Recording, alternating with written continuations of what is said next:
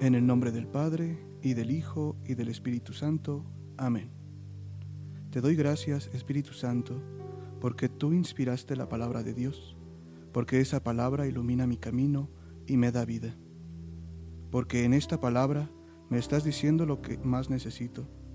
Derrámate en mí, Espíritu Santo, para que pueda comprenderla y me deje transformar por ella. Quiero ser un testigo que anuncie la palabra con seguridad y convicción, con amor y alegría. Por eso, Espíritu Santo, dame tu gracia para que pueda orar con esa palabra, para que se haga carne en mi vida. Y así poderla anunciar con mis palabras y gestos y con todo mi ser. Tú que eres el Maestro interior, toca los corazones de todos los que la escuchan, para que encuentren en ella la respuesta a sus inquietudes, para que se enamoren del Evangelio y lo vivan cada día.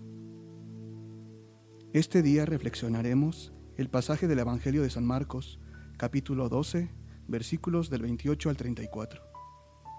El Evangelio de hoy nos presenta una conversación entre Jesús y un doctor de la ley. A simple vista, parecería que este doctor está poniendo a prueba a Jesús al cuestionarle sobre el primer mandamiento, en el que Cristo, de forma sencilla, hace hincapié en la importancia del amor a Dios de una manera total. Por eso dice, con todo tu corazón, con toda tu alma, con toda tu mente y todas tus fuerzas. Se refiere a no estar divididos y reafirma la idea dando un segundo mandamiento. Amarás a tu prójimo como a ti mismo. ¿Por qué tener prescritos más de 600 mandamientos si estos no propiciaban un encuentro con Dios y el prójimo? Solo podremos amar a nuestro prójimo como un resultado de haber experimentado primeramente el amor de Dios en nuestras vidas. Y este mismo amor es el que tenemos que hacer llegar a los demás. De manera paralela, en el Evangelio de San Juan, nos exhorta a una manera muy directa. Un mandamiento nuevo les doy, que se amen los unos a los otros, así como yo los he amado. Hoy vuelve a decirnos que lo del amor no es una cuestión más de nuestra vida, es una cuestión principal.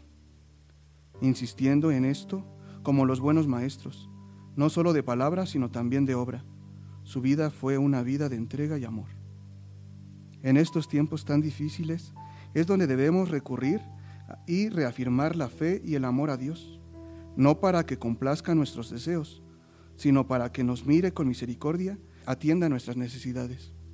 San Agustín lo entendió de maravilla y lo expresó con estas palabras ama y haz lo que quieras. Entendamos esta expresión como un amor ágape, puro y desinteresado. Ahora preguntémonos, ¿cuál es mi concepción de amor? ¿Y qué tipo de amor espera Dios de nosotros? Gracias por acompañarnos. Soy Daniel Gasca, de segundo año de configuración con Cristo Buen Pastor. Saludos a todos y que Dios les bendiga.